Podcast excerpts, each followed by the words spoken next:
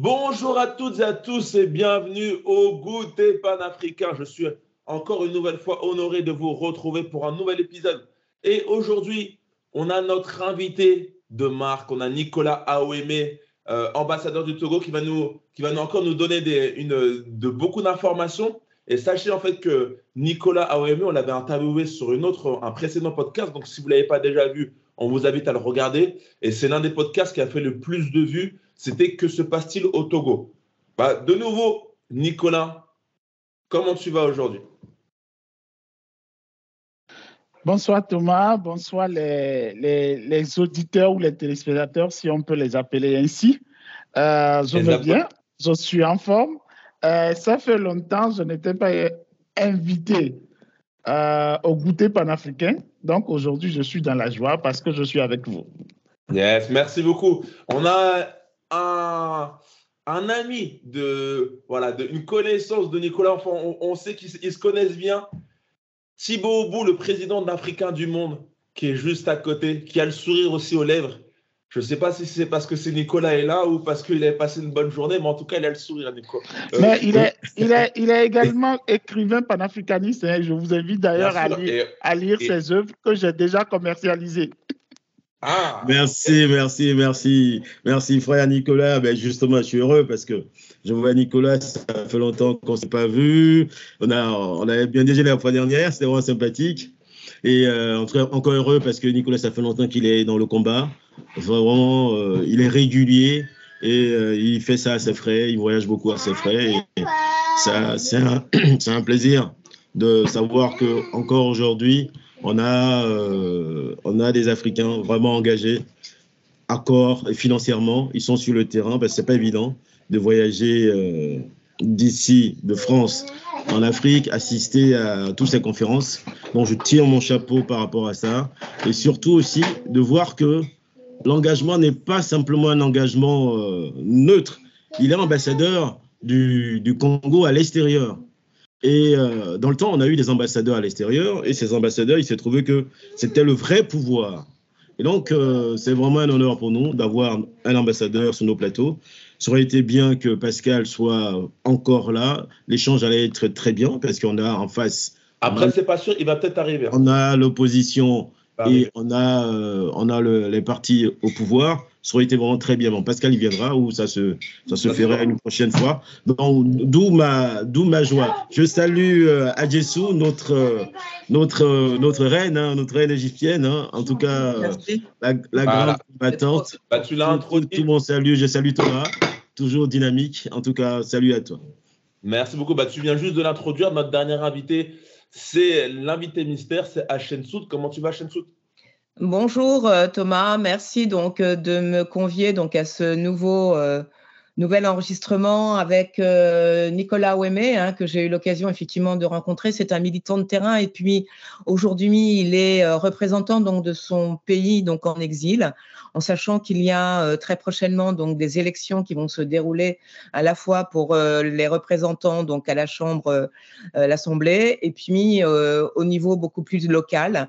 Donc, euh, je suis euh, très, très euh, à l'écoute de ce qu'il va nous dire. Et puis, Thibaut Aubon, hein, qui est avec nous depuis le début, qui est le président d'Africain du Monde. Comme il le dit à chaque fois, nous sommes partout chez nous, sur cette planète. Merci. Bah, merci beaucoup. Alors aujourd'hui, ça va être un, débat interview avec Nicolas. Peut-être que Pascal Adjamango va peut-être nous rejoindre il est actuellement, voilà, il est, il est, il est à l'extérieur, mais s'il trouve un coin euh, tranquille pour euh, assister au podcast, on fera un plaisir de l'accueillir. En attendant, euh, ça sera Hachem Sout et Thibaut Obou qui vont mener le débat avec Nicolas. Mais juste avant qu'on démarre, Nicolas Aweme, est-ce que tu peux te représenter une nouvelle fois pour les abonnés qui ne te connaissent pas encore? Ok, donc je suis, on a tellement dit, je suis Nicolas Aoumé. Euh, je suis ambassadeur du gouvernement en exil, les vrais gagnants depuis 2020 au Togo euh, contre cette dictature. Euh, je suis également le porte-parole de la CTE Île-de-France, c'est-à-dire la communauté togolaise engagée d'Île-de-France que je porte. Et je suis tout simplement aussi panafricain dans toutes les luttes qui vaut la peine d'être menées. Tiens, avant qu'on démarre, j'ai juste une petite parenthèse à vous faire. Et ça, ça sera pour tous les, intervenants qui sont sur la chaîne parce que, en fait, ça fait suite au podcast qu'on a fait précédemment. C'était sur les bavures policières aux États-Unis. Et vu que c'est une actualité qui est un peu chaude, j'ai envie quand même de, vous en parler. Il y a eu une nouvelle fois une nouvelle bavure policière. Donc, un homme, un homme est décédé, un homme noir. J'ai envie, envie de dire que ça, ça devient une généralité dans ce pays.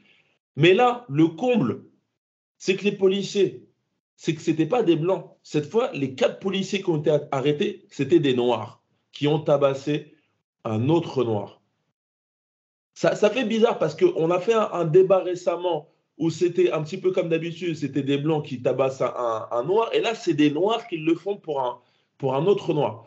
Qu'est-ce que vous en pensez? Parce que là, ça, fait, ça a fait un peu les gros titres, et ça, ça, ça peut faire débat. Peut-être Nicolas ou Thibaut ou Hachensoud, si vous avez un avis, parce que Hachensoud, d'ailleurs, j'aimerais bien avoir ton avis, parce que toi, tu faisais partie du débat de la dernière fois. Et après, on, revient sur Nicolas, mais juste petite parenthèse, qu'est-ce que vous en pensez? Alors, Kamala Harris euh, a pris le parti donc d'assister aux funérailles donc de celui qui a été tabassé, donc comme tu viens de le dire. Peux réexpliquer qui est Kamala Harris? Kamala Harris, c'est la vice-présidente donc du président Biden. Elle a été élue, donc voilà. Euh, s'il lui arrive quoi que ce soit, donc au président donc euh, élu, elle prend donc la relève. Euh, en sachant donc que Kamala Harris, c'est une femme donc qui est qui a été élue par, par ses pairs hein, pour occuper ce poste-là. Elle a été désignée notamment par Biden, on va dire.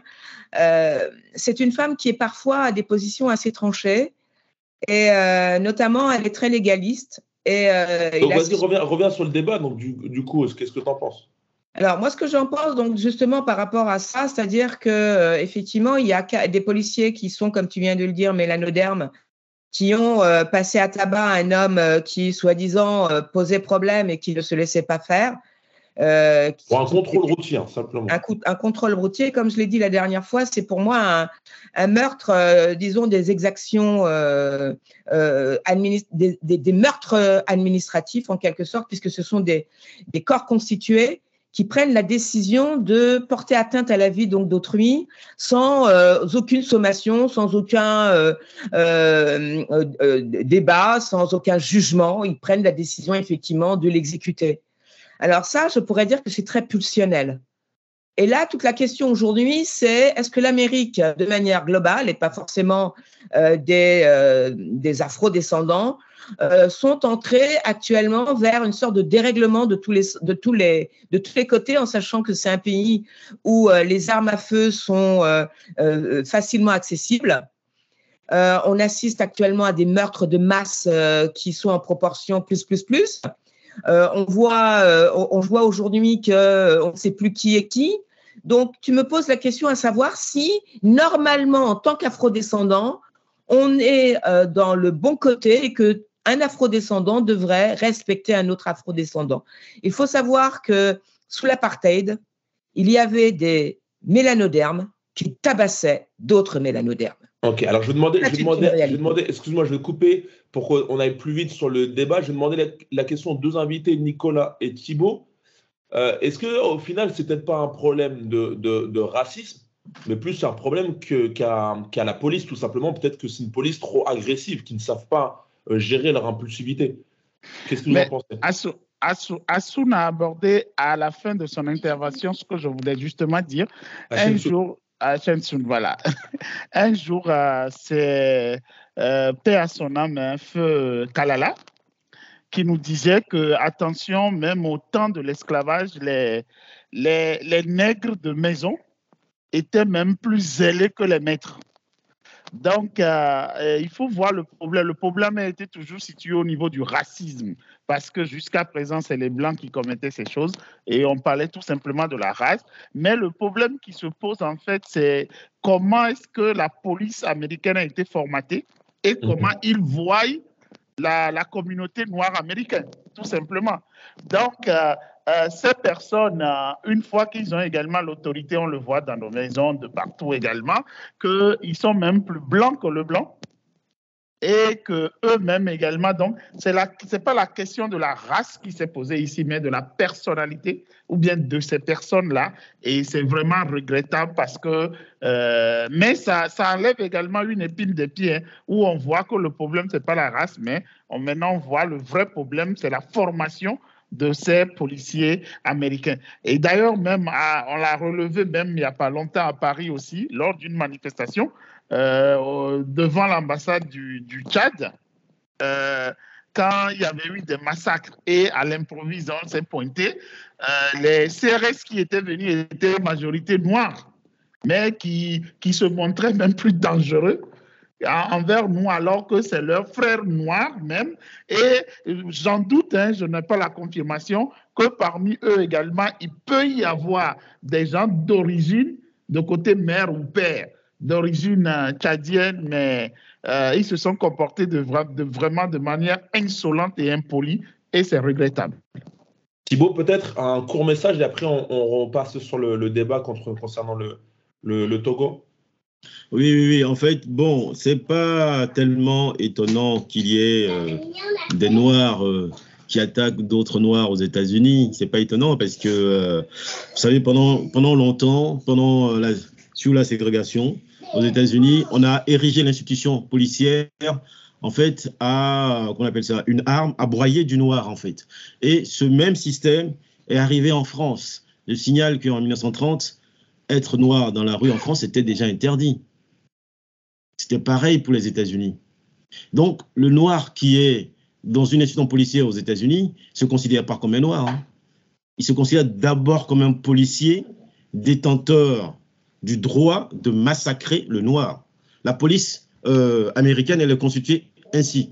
Et la police en Europe est constituée ainsi. C'est-à-dire que le système n'est pas fait pour protéger et sécuriser toute la population à la base, elle a été faite pour aller directement contre, les Noirs. C'est pour ça qu'aux États-Unis, par exemple, quand on parle de tout ça, il y a bien eu une ville euh, de Noirs, une ville de Noirs qui se sont dit dans leur tête que pour réussir, il fallait bien travailler, avoir beaucoup d'argent, construire sa maison, une ville en sécurité, et on pouvait, on pouvait vivre tranquillement. Mais il s'est trouvé que, à la fois, l'armée américaine, la police américaine ont utilisé des bombes, des aviations et la police terrestre pour aller décimer tous les Noirs qui étaient à Tulsa. Vous imaginez? Donc, en fait, l'institution américaine, elle s'est mise dans la tête de broyer le noir. Donc, maintenant que ce soit un noir qui agisse contre un noir, ce n'est pas étonnant. Ce n'est pas étonnant. Mais par contre, ce qu'il faut faire, il faut dire aux noirs que ce n'est pas parce qu'ils voient un noir en tenue, en tenue de police que ce noir va assurer sa sécurité. Donc tout noir, qu'il soit aux États-Unis, qu'il soit euh, en Europe ou même en Afrique, quand il est en face d'un policier, doit prendre ses garanties. Parce que ce policier ne va pas lui assurer la sécurité. Ok, passons. Merci beaucoup à, vous d'avoir répondu à cette question. Et ça me ferait plaisir aussi que les abonnés euh, interagissent euh, concernant cette question-là, parce qu'on en a beaucoup parlé sur sur le précédent podcast. Et là, j'avoue qu'on a toute la sphère Internet a été prise de court par cette nouvelle. Mais, euh, j'ai bien aimé vos réponses et c'est vrai qu'au bout d'un moment, euh, euh, même si on est noir et, on, traîne aux États-Unis, eh ben on peut tomber sur un policier noir et lui, il est formaté à broyer du noir, donc même lui, il peut être notre ennemi. Enfin, si on est là-bas. Mais bon, c'est un autre débat. Revenons au Togo. Alors, on avait, fait un débat qui s'appelait Que se passe-t-il au Togo? Je pense que c'est ça qui a fait un, buzz médiatique sur notre chaîne YouTube.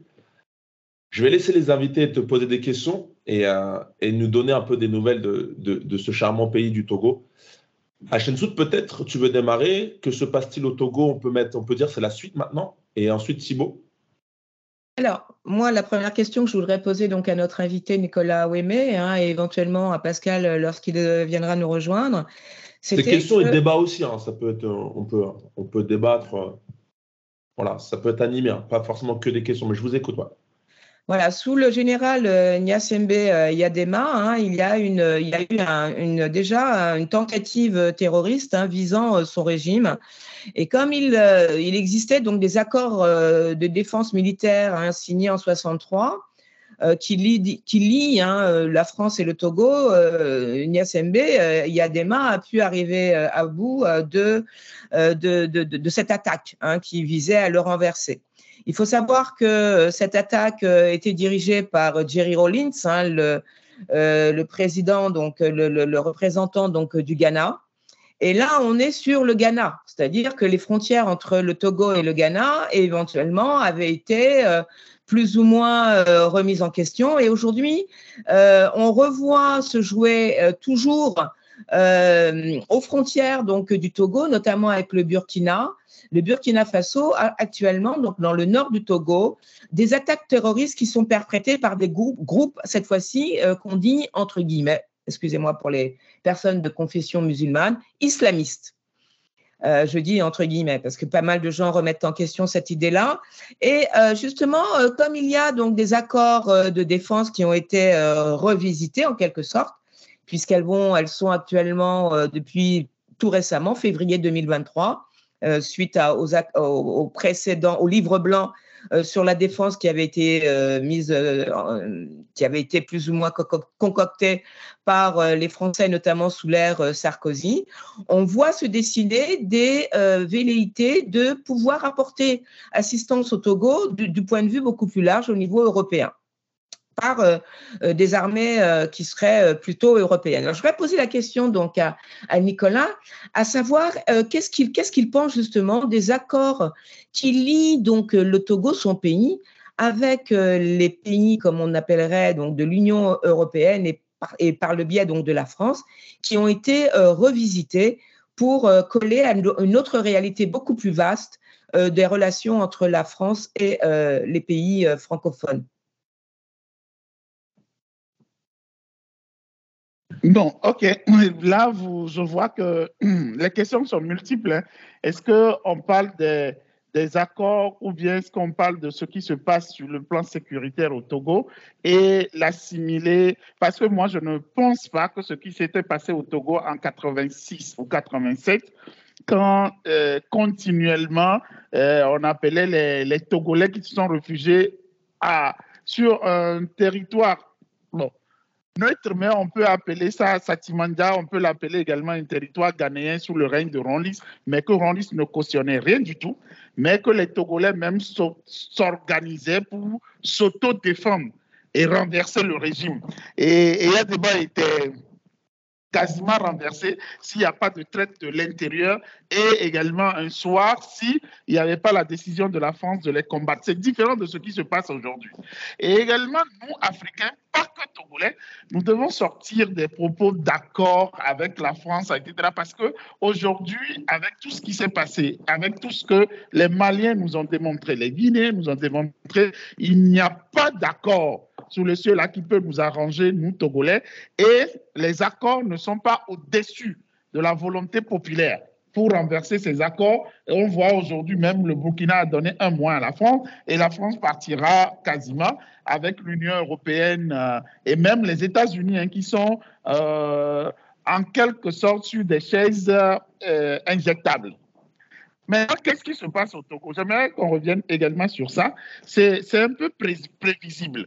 Bon, euh, l'invité a dit tout à l'heure qu'on ne va pas euh, parler de, on ne va pas offenser les musulmans, mais dans la zone où cela se passe, ils sont à 80 voire 90% des musulmans.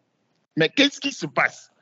C'est parce que Fort Nassingbe, à un moment donné, avec son armée, depuis 2017 et l'avènement, parce que quand on parle de l'opposition radicale, l'opposition qui veut le pouvoir au Togo avant, on faisait seulement allusion aux, gens aux familles du, Sud et du centre à peu près qui veulent renverser. Donc, et Adema parlait toujours du Nord comme euh, sa chasse gardée.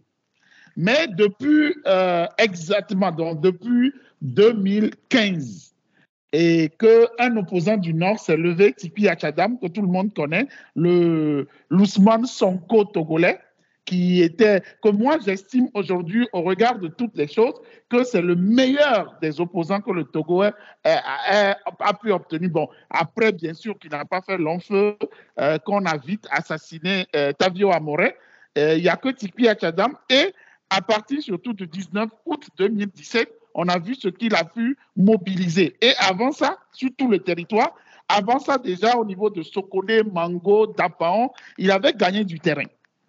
Et pour maîtriser Tipi Tchedam, l'armée était, l'armée a commis euh, plein de bavures au, nord du Togo, avec des peuls, avec des, euh, des, des avec les gens de Mango, où on a vu en décembre 2018, les images sont encore là, hein. je peux même vous envoyer les photos, où l'armée a décapité la population, la jeunesse. Ils ont jeté même les gens dans, dans le mono, dans l'oti.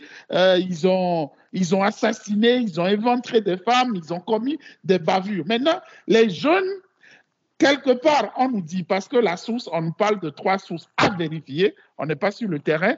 La première, c'est que euh, l'armée française avait proposé au Togo de créer sa base en quittant bien sûr le Mali, de créer sa base au nord du Togo parce qu'on a la savane est très vaste et puis très aride, bien pour ces camps-là, et que le Togo a, refusé. Donc, c'est la France qui suscite des terrorismes avec la thèse que, qui, se prône au Burkina et au Mali.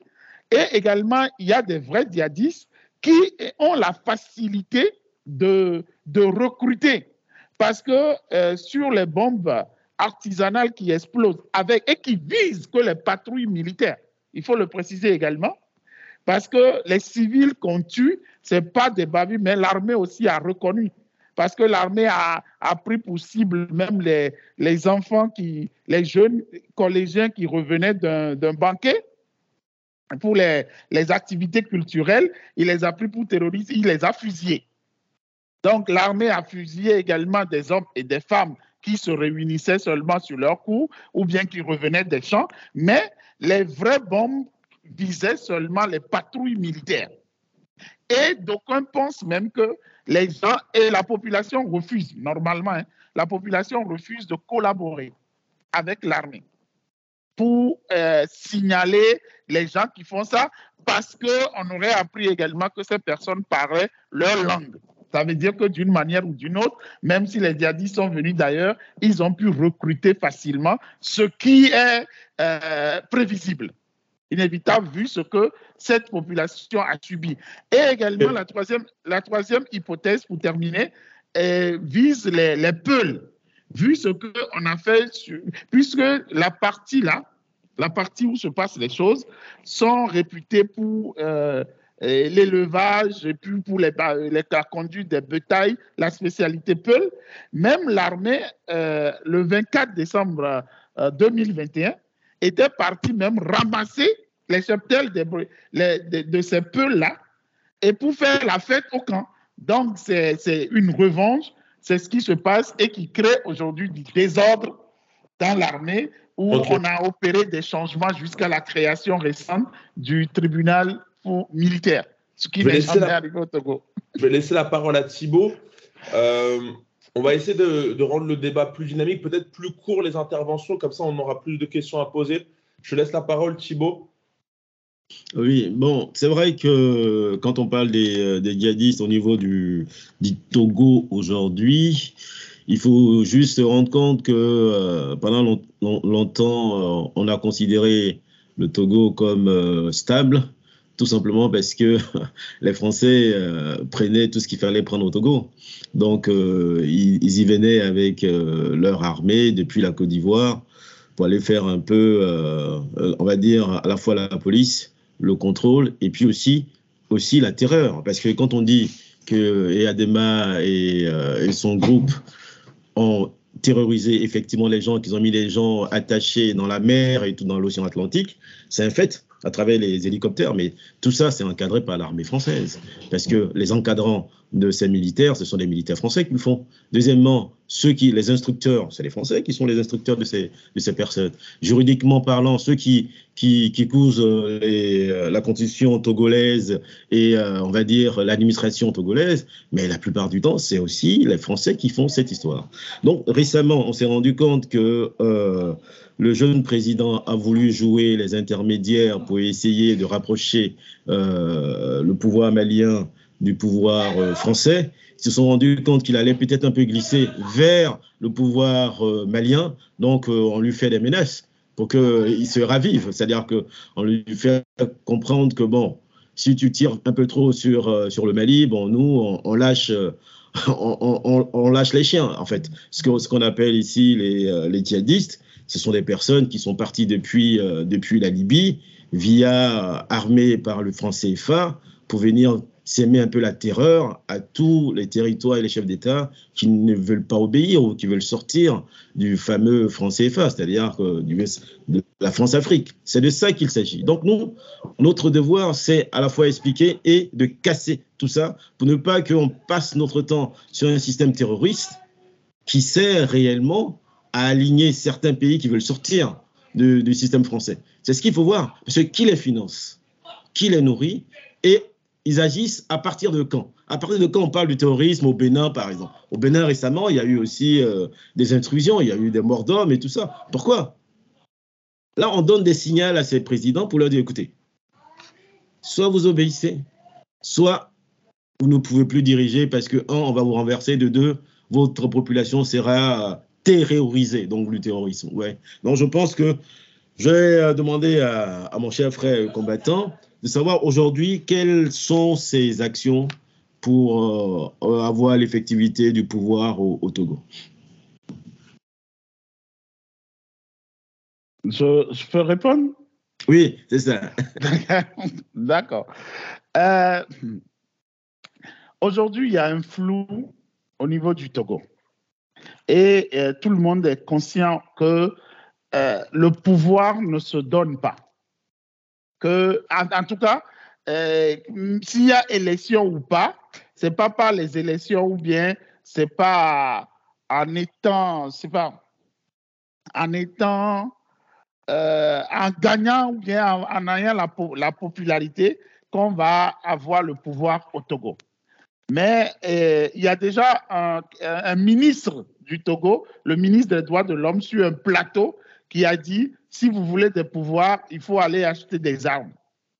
Mais est-ce qu'on doit acheter des armes également Avec elles, sous comment s'organiser également, les questions se posent. Mais aujourd'hui, il y a quelque chose qui est clair pour les Togolais, les gens qui sont devant également, qui nous représentent, qui font également les choses, c'est des gens, la journée, disent qu'ils sont avec le peuple, mais la nuit mangent avec le peuple. On l'a vu la dernière fois avec le parti principal, le vice-président qui est décédé, et en son enterrement, le porte-parole du pouvoir même l'a avoué en disant mot pour mot que lorsque le président de la République a appris même la, la maladie, l'état de maladie du principal opposant, qu'il a dépêché son médecin personnel et avec son avion l'a amené ici à l'hôpital américain. Donc, ce qui est triste pour les Togolais, donc la population est amorce et il faut maintenant une nouvelle organisation, une réorganisation avec les moyens qui vont avec. Et rassurez-vous, on y travaille. Et euh, euh, il n'y a rien qui est indéfini et puis on est proche même et que Fort Nyasingbe partira à coup sûr. Alors, moi, je voudrais juste euh, revenir sur ce que tu viens de dire, Nicolas. Oui, mais c'est vrai que nous avons tous espoir hein, que ce, gouvernement qui, est à, la tête donc, de ce pays donc, depuis, on on va pas dire très, très, très, très longtemps. Hein, voilà. comment est-ce que, justement, tu envisages, toi, de l'extérieur, euh, à la fois euh, ce problème-là, c'est-à-dire concrètement en dehors donc de, de ce qu'on peut dire, puisque les gouvernements, euh, on va dire français, depuis 1958 a établi donc des accords donc avec les accords franco franco-togolais. Et notamment pour, avec comme ambition hein, de prêter main forte au, au, pouvoir en place pour euh, mater un peu les troubles intérieurs, c'est-à-dire toute velléité de renversement était euh, vertement euh, muselée. Voilà, mmh. Alors, moi, la question, c'est qu'aujourd'hui, hein, on voit arriver des concepts hein, qui ont été élaborés par, des, par la France et l'Union européenne, notamment par le biais donc, de RECAP, un renforcement des capacités africaines de maintien de la paix. L'Union africaine avait mis sur pied ce qu'on appelait la force africaine en attente, qui n'a pas eu euh, de financement euh, à hauteur de son ambition. Et aujourd'hui, on voit donc euh, RECAP qui se européanise, puisque c'est devenu Euro RECAP. Contrairement à Force africaine en attente, on a Euro RECAP qui, par le biais donc des casques bleus, peut intervenir directement en Afrique avec quelques quelques contingents du continent, hein, des, pays africains adhérents à l'Union européenne, peuvent prêter main forte, mais au niveau de la logistique lourde, c'est plutôt les Européens qui interviennent. Notamment dernièrement, donc tu avais fait référence aux, attentats donc euh, qui très récemment ont endeuillé donc les familles euh, togolaises. Euh, L'Union européenne se pourfendait donc de déclarations et notamment de renforcer cette, les forces européennes de défense contre les djihadistes sur les territoires euh, euh, pour lesquels effectivement elle a des accords. Alors moi, ma question que je pose, je te pose, Nicolas, c'est comment se fait-il qu'il n'y ait pas réellement euh, de pouvoir de, pouvoir de défense togolaise, de pouvoir de défense africaine? L'Union africaine fait tout ce qui est en son pouvoir, mais malheureusement, elle est prise de court puisque ce sont les Européens, et notamment par le biais de la France, qui viennent d'amener le, le pion aux Africains pour pouvoir les défendre, comme si c'était des enfants qui n'avaient pas l'ambition de, euh, de leur euh, euh, de, de, de, leur rêve de, de, pouvoir effectivement à un moment donné défendre leur territoire. Comment toi, oui, comment toi tu vois Nicolas ouais, dans l'avenir les possibilités pour le gouvernement togolais de pouvoir répondre concrètement à, ce, à ce fléau le, gouvernement, déjà même, il y a plus de. Le Togo n'est plus gouverné. Les gens qui sont là-bas, euh, euh, ils ne font que jouer avec la vie de la jeunesse et ça ne sera tarder. Maintenant, euh, ce, pourquoi ils n'ont pas de force de défense et tout ça là, ça, ça, ça, ça démontre assez leur amateurisme et, et que comment le recrutement est fait et comment également ils sont traités. La France et l'Union européenne ont joué. Déjà, l'objectif de l'Occident, ce n'est pas pour équiper nos armées, c'est pour cela qu'il y a ces accords-là de défense et qu'il y a également des choses que les caisses noires finançaient autrefois. Mais aujourd'hui, grâce justement à, votre travail, à tout ce que les médias font, pour également sensibiliser, éduquer, informer les gens aujourd'hui, ces accords sont voués à l'échec. Et tout ce qu'ils font avec l'avènement de l'Internet également euh, sont montrés et qu'ils euh, ne peuvent pas, ils ne peuvent plus agir encore comme euh, ils le faisaient au temps de De Gaulle ou au temps de la France-Afrique. Aujourd'hui, c'est comme si on est détaché, mais psychologiquement, nous gardons encore ça. Moi, je vais vous dire, le régime togolais montre assez. Hein, depuis, un moment et tout ce qui se passe avec euh, la première force militaire, même le commandant qui le dirigeait. C'est-à-dire que la force d'intervention rapide, euh, le commandant qui, qui le dirigeait, le numéro un, a été égorgé même dans son bureau au camp. Et aujourd'hui, les généraux sont en arrêt. Depuis un moment donné même, si fort nomme, depuis qu'il a mis son petit frère, Pacha, qui, est, qui a été ministre de la Défense en prison, si, il n'a plus nommé de ministre, le, ministère de la Défense est rattaché à, la présidence. La dernière fois, il a nommé euh, euh, euh, sa femme. Quand je dis sa femme, c'est-à-dire que la dame en question a fait deux enfants avec le, le grand frère de fort, même père, Ernest Nyasingbe, qui a été colonel de l'armée. Quand, il a été empoisonné et tué, Fort a récupéré la femme, il a fait également deux enfants. Donc, vous voyez le profil de cette dame qui a quatre enfants avec deux pères différents que Fort a nommés, mais avec tous ces bavures et ces changements à la tête, pas. Le ministère est encore attaché. Donc, il patauge dans tous les sens. On peut énumérer les carences, mais tout, je vais vous rassurer d'une chose même avec l'Élysée. Tout ce que Fort a fait, son rapprochement avec l'armée, avec le pouvoir malien, ce qu'il a promis, ce qu'il a joué, et tout ça là, il est à lui, il est connu. Maintenant, il faut la volonté adéquate. Pourquoi je dis ça? Parce que les opposants qu'on a eu au Togo également, ils négociaient plutôt avec Fort et tout le peuple a compris qu'on nous endormait. Même le président Agbeome, quand il a été élu en 2020, pourquoi maintenant il est en asile, il n'est pas sur le territoire? Parce qu'on a essayé de le corrompre. Et il a refusé. Il a montré l'intégrité. Je ne dis pas que c'est quelqu'un qui a été blanc parce qu'avec Eyatema, il a été ministre, député, président de l'Assemblée, premier ministre, directeur des sociétés d'État, tout ce qu'il vaut. Mais pour une fois, en 2020, avec le prélat, ils ont montré, ils ont dit niet. Donc, ça ouvre, en quelque sorte, pour conclure, et ça s'organise pour le renversement. Et ce n'est pas seulement le vent qui souffle maintenant, ce n'est pas que le Togo, ça va atteindre la Côte d'Ivoire, ça va prendre le Niger, ça va prendre euh, également et toute l'Afrique de l'Ouest pour que, ce qui nous a plombé pendant 60 ans, enfin que le jour se lève et que le soleil brille sur ces pays. Euh, Nicolas, dans les années 60 et 70, on avait euh, au niveau, par exemple, de, l'Angola, Cap-Vert et euh, Sao Tomé et Principe, c'est-à-dire qu'avec Amical Cabral, on avait une armée révolutionnaire pour essayer de d'avoir déjà, un, l'indépendance, parce que depuis que l'ONU avait estimé que tous les pays devaient être indépendants, les Portugais avaient décidé que ces, ces pays qui parlaient le portugais ne devraient pas être indépendants. Donc, eux, ils ont choisi la voie euh, militaire avec euh, Amilcar Cabral. Aujourd'hui, on voit qu'en Afrique, il y a une troisième voie qui est en train de se lever avec la Centrafrique, avec l'Éthiopie, avec le Mali, là, le Burkina Faso, et aussi avec la Guinée, qui sont en train de faire vraiment des grandes actions pour se détacher de, des griffes des Européens et en l'occurrence de la France. Donc, au niveau du Mali, qu'est-ce que tu, quelle voie t'aurais aimé euh, choisir? Est-ce que c'est la voie militaire? Puisque avec la voie militaire, on l'a vu que Cabral a gagné, euh, a gagné la guerre avec l'aide des soviétiques aussi l'aide de Cuba. Il a, il a fini par pas gagner, avoir l'indépendance. Malheureusement, il est mort six mois avant.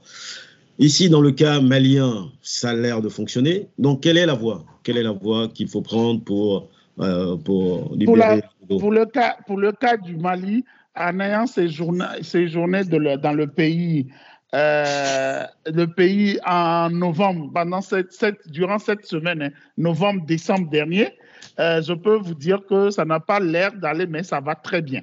Ça va très bien et on peut le rêver pour le Togo. Mais malheureusement, l'armée togolaise ne, montre pas de signes. Et également, euh, ne, je ne vois pas que l'armée togolaise peut faire ça. Et je ne le souhaite d'ailleurs pas. Pourquoi? Parce que euh, c'est des gens, quand tu le vois dans leur comportement, si cela devait se faire avec les généraux et les colonels là, ce serait en 2005 où Eyadema était mort et le pouvoir traînait, le pouvoir était dans la main de, l'armée qu'il a confié, qui a choisi.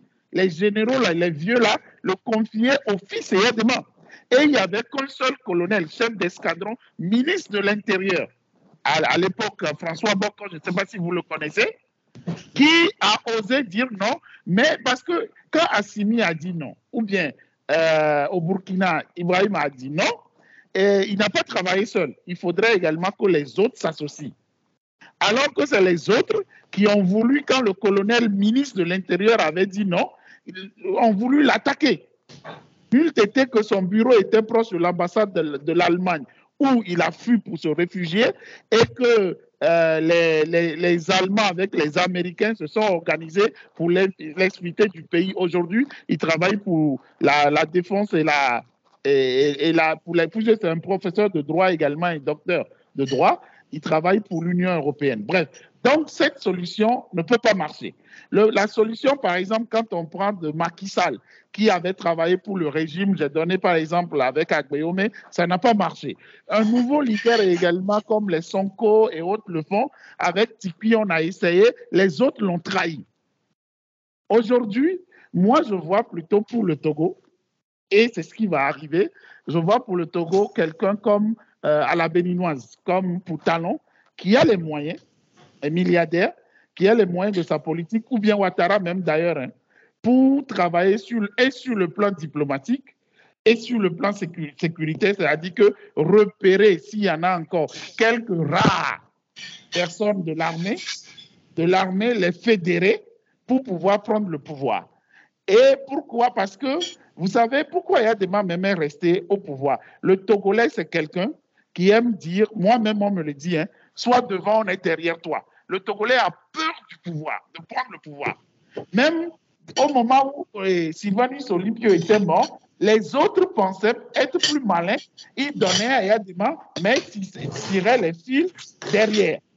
Donc, dans l'armée, il n'y aura pas un Assimi Goïta qui va se lever parce que eux tous, ils ont peur, mais ils ont la capacité, je les respecte d'ailleurs, mais il faut quelqu'un pour taper sur la table pour jouer sur le plan diplomatique et également sur le, le, le plan euh, de la sécurité intérieure et renverser le pouvoir. D'accord, ok. Bon, ce sont des voix, mais euh, depuis, on a, on a quand même vu que depuis un certain temps, c'est fermé, c'est cadenassé le Togo. C'est vraiment, c'est vraiment du cadenas. Est-ce que ça peut venir de, on va dire, du Burkina Faso ou éventuellement du Ghana? Et rien n'est rien cadenassé au Togo. Au Togo, il y a même des, des voleurs qui rentrent dans les maisons de. Même vous savez que entre temps, il y a eu même des vols d'ordinateurs et de trucs là à la présidence. Rien n'est cadenassé, je vous dis, c'est des incompétents notoires qui jouent avec, mais c'est parce qu'ils n'ont pas trouvé garçon en face d'eux. Donc rien n'est cadenassé et il faudrait que le Togolais prenne conscience de la situation, que le Togolais s'éduque.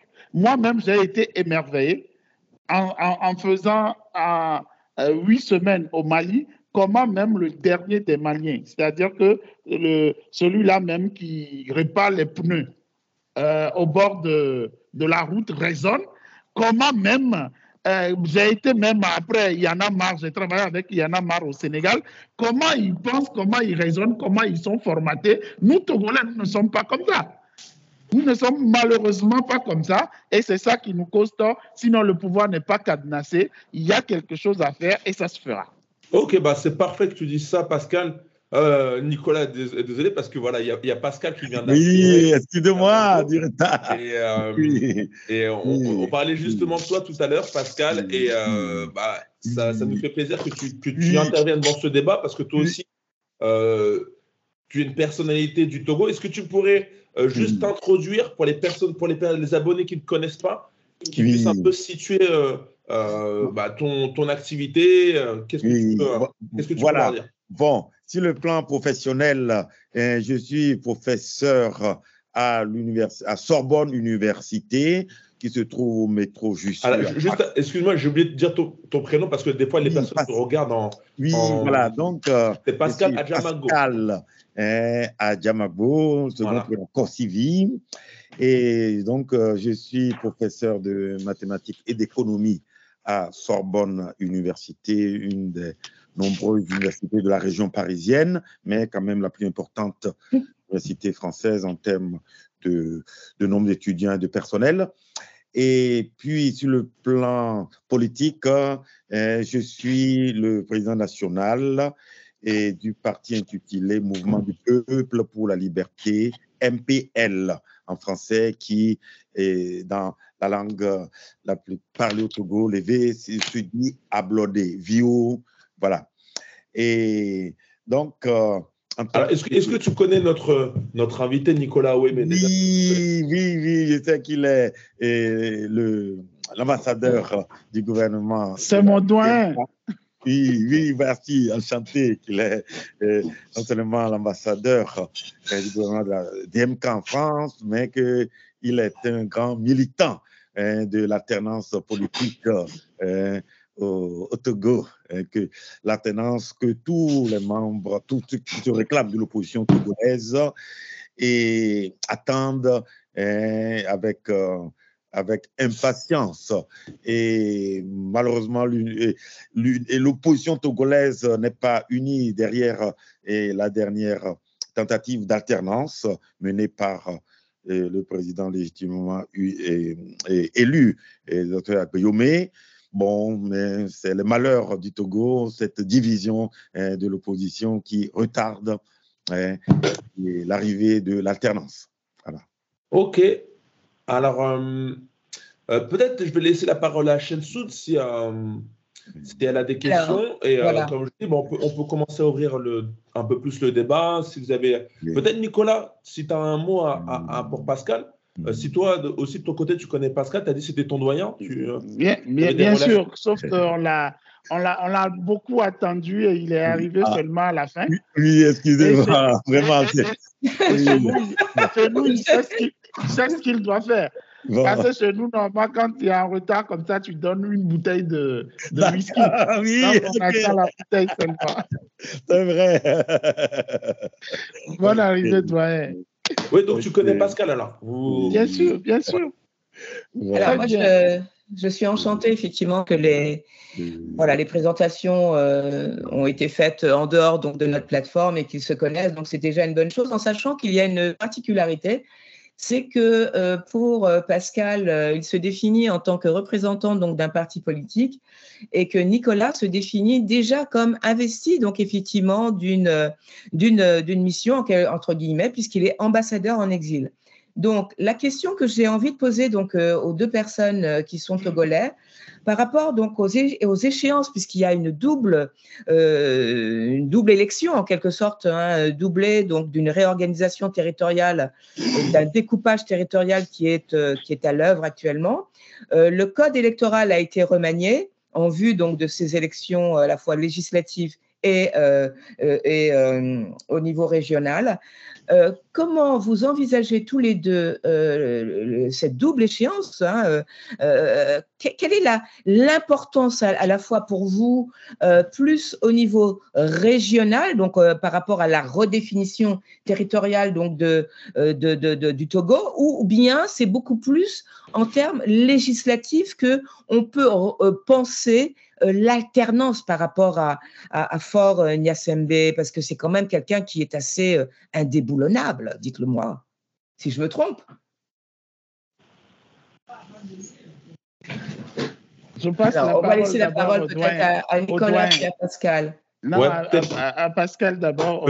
Alors, Pascal, si tu veux répondre, il faut juste que tu rallumes ton micro. À chaque fois, je coupe le micro. Il faut juste que tu appuies sur le bouton micro. Pascal, il faut que tu remettes ton micro. Ouais, c'est moi qui coupe vos micros à chaque fois. D'accord. Les, les bruits parasitoires. Parfait. Oui, oui, voilà.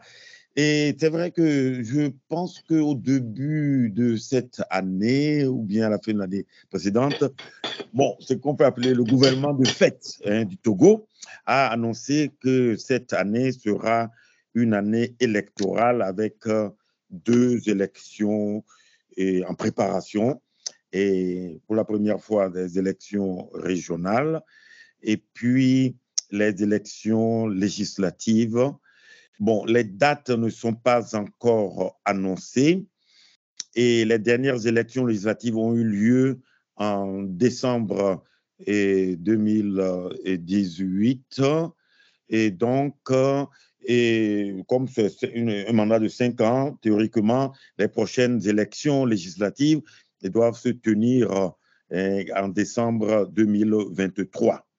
Bon, et c'est fort, c'est peu probable que deux élections à la fois régionales et législatives se tiennent à quelques mois de distance du point de vue de la gestion, que ce soit la gestion électorale proprement dite ou bien la gestion financière, c'est une aberration. Et par exemple, même un pays, un petit pays très riche en pétrole comme la Guinée équatoriale, et en octobre dernier, et a regroupé quatre élections à la fois présidentielles et législatives, sénatoriales et, municipales. Voilà. Donc, euh, si les pays avec beaucoup de moyens financiers, hein, comme la Guinée équatoriale, regroupent hein, et les élections qui doivent se tenir à distance de quelques mois, c'est fort possible que et les deux élections en préparation au Togo pour cette année soient regroupées, bien qu'il n'y a eu aucune hein, annonce de date. Et je vous assure, c'est probable que l'élection législative soit avancée. Donc, ce qui me paraît plus probable, c'est que les deux élections annoncées, régionales et législatives, hmm, peuvent être attendues pour euh, décembre euh, prochain. Et, mais ça ne peut pas être non plus trop retardé parce que en février, en février 2024, attendez, non 2025, et doivent se tenir hein, la nouvelle, la prochaine élection présidentielle. Donc, même si l'échéance de décembre est, repoussée, ça ne peut pas être repoussé trop longtemps. Mais le gouvernement de fait a dit que cette année sera une année électorale. Voilà. Alors, mais justement, alors c'est assez étonnant, hein, Pascal, puisque euh, on est euh, à, se, à se poser des questions, on tombe sur la tête là, puisqu'il y a aussi la modification du code électoral.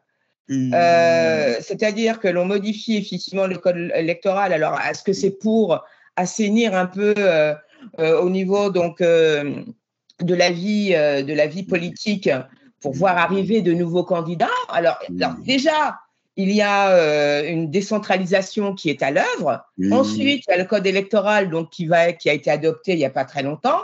Et en plus, donc, comme tu viens de le dire, c'est fort peu probable du fait même euh, au niveau financier. Donc, qu'est-ce qui se trame derrière toute cette façon? Donc, Et en plus, il y a, comme on l'a abordé tout à l'heure avant ton arrivée, les attaques terroristes qui se rajoutent.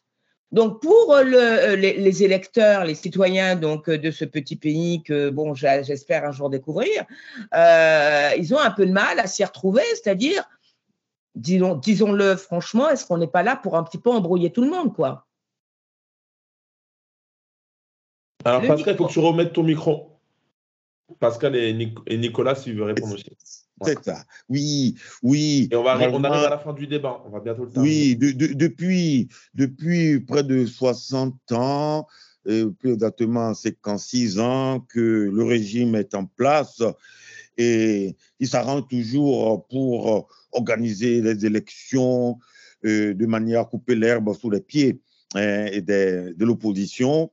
Donc, ça ne m'étonne pas que le gouvernement va attendre vraiment le dernier moment pour préciser les dates et pour que, bon, les membres de le, les partis d'opposition qui veulent se présenter n'aient pas eu assez d'informations pour se préparer. Et bon, le gouvernement a toujours misé sur une, euh, une gestion vraiment très, très, très, très peu démocratique, en tout cas très peu transparente des élections. Et donc, tout est bon pour le gouvernement pour euh, brouiller les cartes, hein, que ce soit les dates euh, des élections ou bien les, les, les, conditions euh, réelles. Hein. Bien sûr, le code électoral a été adopté d'une manière, manière vraiment très, très, très critiquable, avec dans un cadre de concertation qui n'est pas, qui n'a pas vraiment l'unanimité, qui n'a pas eu l'unanimité de l'ensemble des partis politiques. Et puis, les élections régionales, c'est la première fois, on ne sait pas comment vraiment hein, se sera organisé. Ne parlons pas du fichier électoral. Il n'y a pas eu, les discussions sur la réforme électorale n'ont pas concerné et le fichier électoral. Donc, les conditions euh, sont très, les conditions des deux élections sont très opaques. Mais cette opacité, bon, arrange euh, le pouvoir en place qui juste euh, pour qui, disons, le processus électoral, c'est juste de la diversion, hein, parce que, bon, les résultats sont programmés d'avance, malheureusement, c'est le, principe qu'avait énoncé le, dictateur soviétique Staline en disant que ce qui compte dans un vote, ce ne sont pas ceux qui votent, mais ceux qui comptent les votes. le Togo, sous le régime actuel, a toujours appliqué. Euh, le processus électoral, c'est juste pour amuser la galerie, et ce qui compte pour euh, le régime en place, c'est ceux qui comptent les votes, ceux qui proclament les résultats. Hein.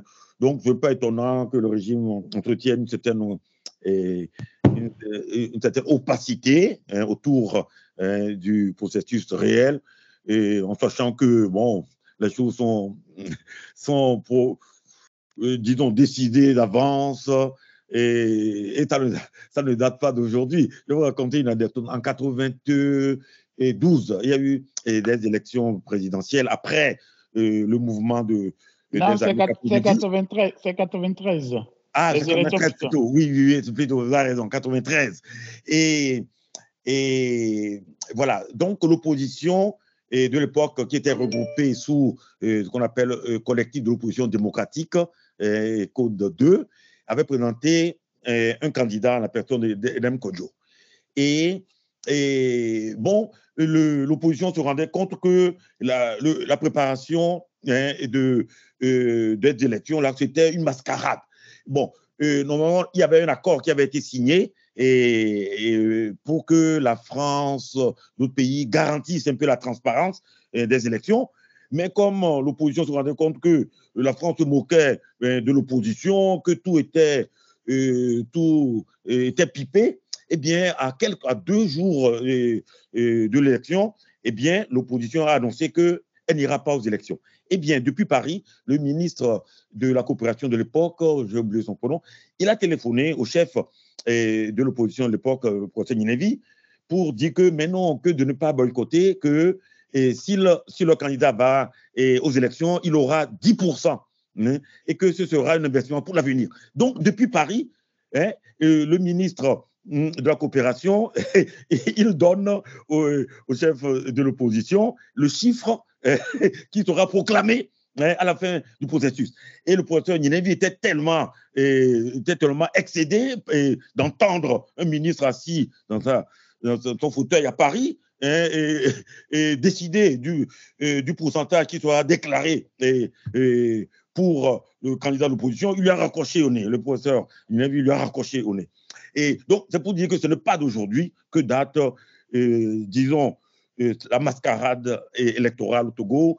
Les, résultats proclamés sont, sont décidés d'avance, souvent même euh, sont, euh, disons, dans le cas des élections 93, apparemment c'est le ministre français lui-même qui a dit que, qui a donné le chiffre hein, qui sera proclamé pour le candidat de l'opposition. Et Je crains que ce soit toujours euh, le même. Et, Pascal, excuse-moi de te couper. Ah oui, excusez-moi. Excusez-moi de te couper. Bah, en plus, ça, tu as un appel. on, va, on, va, conclure le débat. On, va, on a bientôt une heure de podcast. Ah, oui. Juste avec les, les invités, juste euh, de manière courte.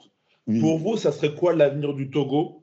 Euh, quelles, quelles, seraient les, les, les, préconisations à faire pour que le pays s'en sorte? Nicolas Ouémé, toi, tu as pris un peu l'exemple du Mali. Euh, qui, qui, avait, euh, qui a pris un nouveau chemin politique. Pour vous, ça serait quoi ce qu'il faudrait faire pour que le Togo euh, ait véritablement sa place dans, dans l'échiquier? Oui. et on va terminer, on va terminer le débat là parce que bon, ça va être. Comme je viens de prendre la parole, eh, je laisse eh, mon ami bah, Aoumi. Courte, courte, comme ça on termine vite. Oui, mais bon, ok. Moi, donc, je, moi, je termine d'ailleurs sur la question qui est, que, que le doyen répondait. Euh, bon, pour rassurer la reine, ne va à ces élections parce que euh, M. Adamagbo même euh, donne tous les vices et ce qui sait. Donc, les partis qui disent qu'ils vont accompagner également le régime savent ce qui les attend. Donc, ce n'est pas le peuple qui les envoie. Et nous, nous sommes du côté du peuple. De toutes les façons, ce que nous, nous faisons dans ce cadre, les élections ont été programmées même depuis 2021, si j'ai bonne mémoire. Et 2022, on nous dit qu'on va le faire, on n'a pas fait, on l'a annoncé encore pour 2023. nous, on regarde seulement, il y a des préalables à faire, dont je vous mentionne ici cinq. D'abord, il faut vider les contentieux des relations présidentielles dernières. De deux, il faut faciliter le retour de tous les exilés, y compris même l'archevêque de Lomé, un, vieux père de 95 ans bientôt, qui est toujours en exil. Et également le président démocratiquement élu. Il y a aussi Tipi Achadam, dont je vous ai parlé tout à l'heure. Il y a François Boko, etc. Il faut libérer également les prisonniers politiques, y compris ceux de la diaspora. Même la dernière fois, quelqu'un de la diaspora qui est rentré et son village l'a intronisé. Il a servi dans l'armée américaine. Hein. Son village l'a intronisé chef. On l'a arrêté vendredi dernier sous prétexte qu'il aurait fait une vidéo en 2017 pour insulter le chef de l'État ou bien pour menacer. Donc, il y a tellement de, ces prisonniers euh, qu'on va faire. Il y a le fichier électoral, il y a également les développements. Donc, tant que toutes ces choses ne sont pas vidées. Ceux qui parlent d'élection euh, jouent avec le feu et ils vont récolter les fruits qui vont s'en sortir. Moi, je ne suis pas adepte des incantations pour dire qu'il n'y aura pas d'élection. Je n'appelle même pas au boycott, mais un jour, ils trouveront, ils trouveront garçon devant eux. Merci. Pascal, et on termine avec oui, Oui, c'est ça. Bon, et c'est vrai tout euh, ce qu'a dit hein, l'ambassadeur Aoumé. Bon, et et le, notamment la demande de libération des prisonniers, du retour hein, des exilés. Normalement, c'est une exigence de, euh, de la réconciliation nationale qui est indispensable aujourd'hui plus que jamais, puisque pour la première fois dans son histoire, le Togo est confronté hein, à un danger extérieur avec euh, également pour ce danger-là disons que on soupçonne la participation euh, d'une puissance étrangère pour entretenir ben, ce danger. On voit comment ce danger a fait des ravages euh, au Mali, au Burkina. Bon, donc, c'est pour dire que le Togo est confronté à un sérieux danger euh, de l'extérieur. Et face à, ce danger, et la réconciliation nationale devait être vraiment une des, priorités les plus exigeantes. Le pouvoir en place d'ailleurs, euh, le régime en place, n'arrête pas d'appeler à la solidarité de, tout le peuple euh, togolais avec euh, son armée. donc cette solidarité qui est appelée de tout et, tous ces vœux par euh, le, gouvernement ne peut pas euh, se faire sans hein, et la libération et des prisonniers qui, on sait que c'est des prisonniers politiques euh, arbitraires. Ah, il y, y, a ton micro qui a coupé, Pascal. Oui, oui, oui, oui, parfait. Voilà. Donc, le gouvernement qui appelle à à la cohésion nationale face au danger euh, du terrorisme qui a fait des dégâts énormes euh, dans des pays voisins comme euh, le Burkina. Et cette réconciliation ne peut pas se faire sans hein, la libération des prisonniers politiques qui sont arrêtés pour des raisons arbitraires et, pour, sans la, le retour des exilés. Normalement, ça devait être une priorité hein, pour le gouvernement de fait. Mais jusqu'à maintenant, le gouvernement fait la sourde oreille. On sait que le gouvernement togolais a dépensé beaucoup d'énergie sur le plan diplomatique hein, pour faire libérer des, euh, terroristes hein, au Mali hein, qui ont été arrêtés avec raison. Mais le gouvernement, même gouvernement ne fait rien pour euh, libérer et des prisonniers politiques qu'on ne peut accuser de, rien d'objectif. Donc, pour le moment, le gouvernement togolais fait la sourde oreille en ce qui concerne la libération des prisonniers politiques, le retour des, exilés. Mais en même temps que le gouvernement, euh, de fait, appelle à la cohésion nationale face au danger des Donc, il y a une contradiction. Hein. Et donc, logiquement, et à la fois la libération des prisonniers politiques, le retour des exilés devait être une priorité. Mais pour le moment, ce n'est pas le cas. Oui. Et puis. Et, Alors, on va, juste, on va juste conclure parce qu'on arrive quand ah, oui, oui, au, vrai. Au, bout du podcast. euh, Thibaut et Hachetsout, on, on, va, on, va, on va arrêter là, sinon ça va être beaucoup trop long. Euh, mais je pense qu'il faudrait, pourquoi pas un jour faire un autre podcast, comme ça on se fera d'autres. Bah, euh, oui, surtout qu'il me semble. Il me semble que Pascal est candidat, il me semble, hein non, si je oui, me trompe. Oui, notamment. Ah, donc, ça serait intéressant on, on pourrait parler, euh... oui, oui, On pourrait ah, parler. Content de l'apprendre. Oui, oui, oui, oui, oui, on pourrait parler plus en profondeur et Bien des sûr. mesures à prendre pour faire face hein, au, à ce danger eh, terroriste hein, avant que ça ne fasse autant de dégâts que dans des pays voisins. Bah, ça, Ça, ça, ça sera à Oui, faire Euh, dans un prochain Thomas, podcast.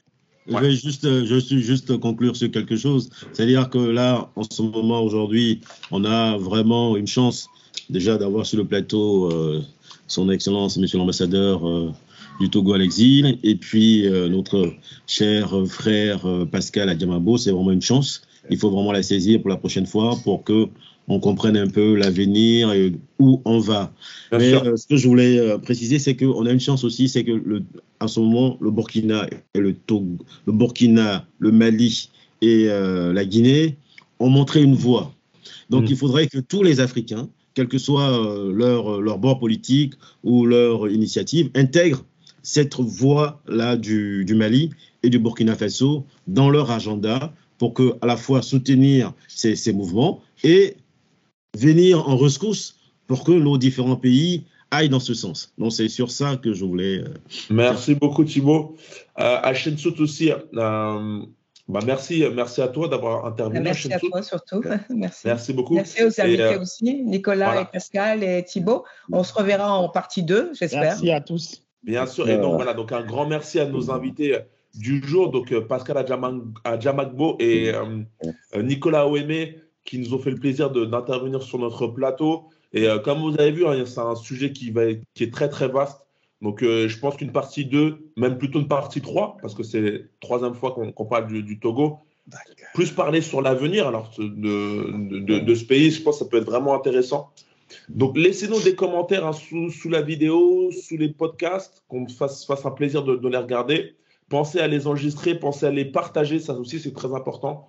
Et on se retrouve très vite pour un prochain podcast Goûter Panafricain. Portez-vous bien. Merci, merci. Merci, merci, pour le retard. Merci. Et Thomas. Bye bye. Merci. Bye. Merci.